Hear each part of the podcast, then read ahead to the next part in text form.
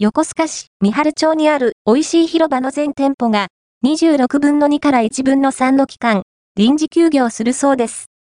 横須賀市三春町にある郊外型複合レストラン美味しい広場。こちらには、カニ、料理、コーラ本店と、本格仕込みのファミリーレストラン、ファミリーガーデン、グルメ回転寿司、握り一丁、美味しい焼肉の店、カルビカ、中割そばと天ぷら、鉄丸の5店舗が、同じ敷地内にあり、平日も休日も、たくさんのお客さんで賑わう人気の複合レストランですよね。その美味しい広場が臨時休業するそうです。と、読者様より情報提供をいただきました。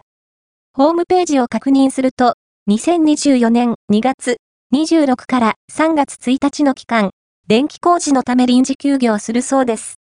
平日の5日間が休業とのことです。この期間にお食事の予定をされていた方はご注意くださいね。